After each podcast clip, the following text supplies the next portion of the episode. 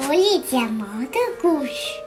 有一天，一个小狐狸告诉爸爸妈妈：“小今天小鸭子说它丑，没法洗澡，然后它剪了毛，光溜溜的。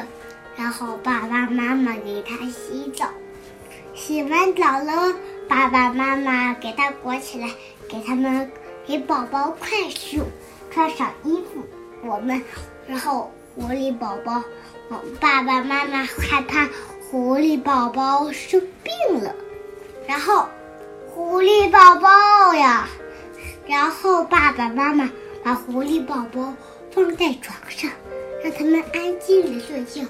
爸爸妈妈还得干活呢，干完活，小狐狸爸爸妈妈给给宝宝一起睡觉。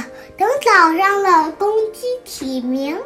然后他们就起床了，然后呀，他们一起出去玩，散散步，然后回家睡觉，到晚上了，他们又一起睡觉，等公鸡打完鸣，新的一天就开始了。